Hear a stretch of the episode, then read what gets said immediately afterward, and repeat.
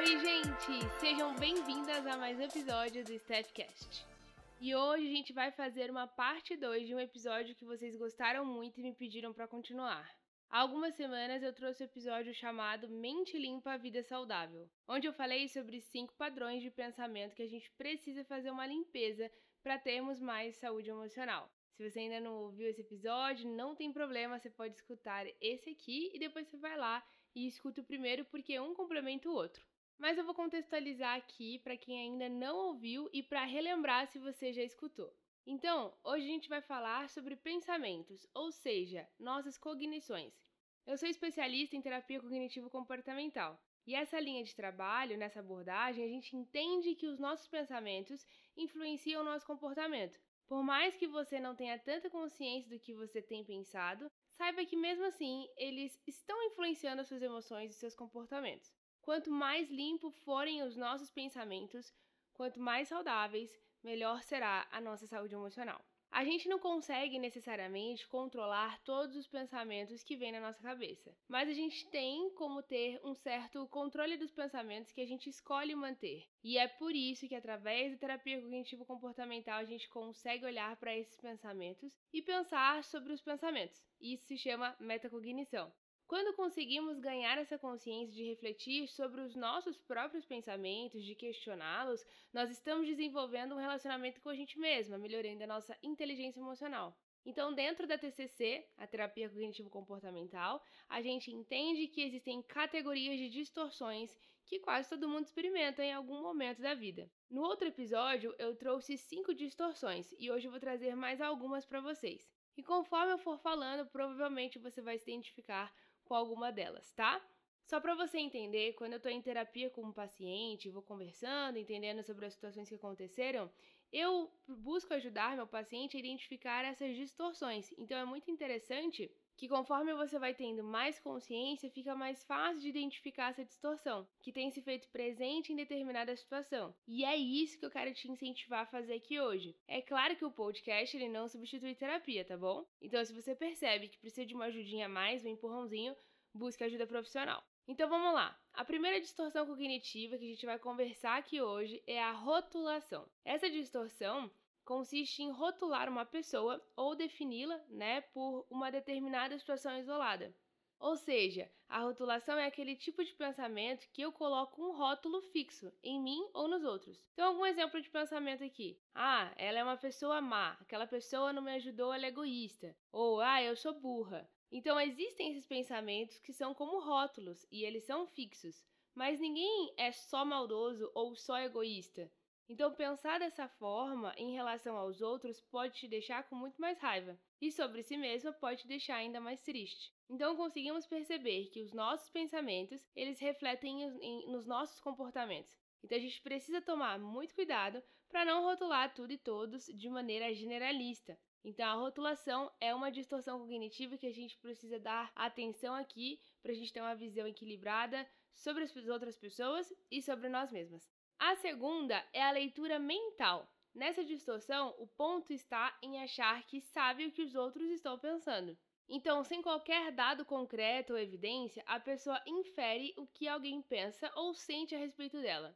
Em um exemplo prático, um profissional que não conquista uma promoção pode considerar que isso aconteceu porque o chefe o detesta ignorando outros prováveis motivos né, para esse acontecimento. Um outro exemplo clássico que se repete no dia a dia de quem tem essa distorção é deduzir que os outros devem falar ou pensar mal das suas condutas. Esse pensamento disfuncional está diretamente ligado à crença central da necessidade de aprovação. É interessante perceber como os nossos pensamentos equivocados nos levam a agir de maneira equivocada. E por isso é importante se questionar: Será que foi dessa forma mesmo? Será que tem sido dessa forma? Isso vai fazer com que você evite muitos problemas nas suas relações. A terceira que eu quero compartilhar hoje é a personalização. Nessa distorção, a pessoa tende a atribuir culpa a si mesma nas mais diversas situações. É comum que quem está nessa condição peça desculpas constantemente, ainda que não tenha toda a responsabilidade ou que o fato não seja diretamente com ela. É o caso, por exemplo, de alguém que considera que um amigo não conquistou emprego porque, sei lá, ele não ajudou o suficiente. A pessoa se sente o centro do universo. As coisas acontecem por causa dela. E é importante que você pense na sua vida em exemplos seus. Quando que você acaba personalizando, achando que o comportamento das outras pessoas tem a ver com você? Até aqui tudo bem? Eu espero que você esteja notando e tenha conseguido perceber com o que mais identifica. E eu quero te incentivar a ficar atenta, a prestar atenção nos seus pensamentos.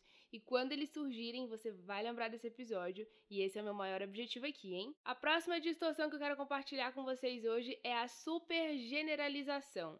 A supergeneralização é um nível de pensamento em que uma característica específica, normalmente geralmente negativa, que define uma situação é avaliada como acontecendo em todas as outras situações.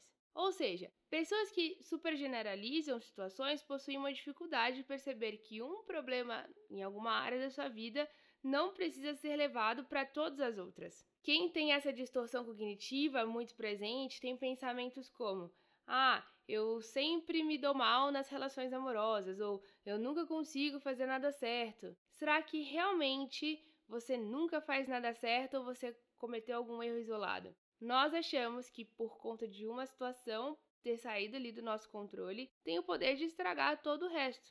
E a gente não precisa ter esse tipo de pensamento, né? Sendo tudo 8 ou 80, ferro e fogo. E a última distorção cognitiva que eu quero falar aqui com vocês hoje, para a gente fazer uma limpeza na nossa mente, é o famoso e se. Essa distorção é aquela em que você fica uh, fazendo perguntas do tipo: e se acontecer alguma coisa?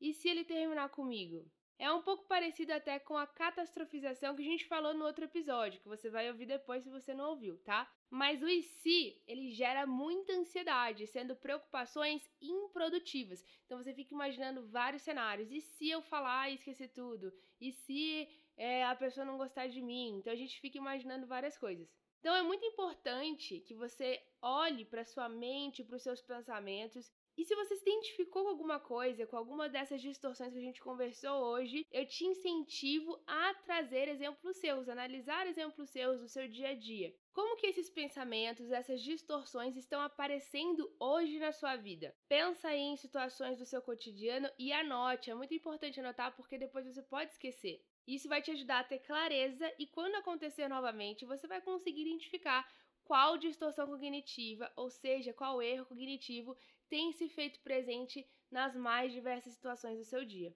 tá bom? Eu espero que tenha feito sentido aqui para você e eu deixo o convite para você organizar sua mente, tornando um lugar melhor para viver. E se você gostou, comenta lá no meu Instagram, me manda direct, vem aqui embaixo nessa setinha e vai em compartilhar e aproveita, distribui esse, esse episódio com mais pessoas, com suas amigas, com sua família Afinal, você conhece alguém que eu não conheço e que precisa saber disso aqui, tá bom? Um super beijo e até o próximo episódio. Tchau!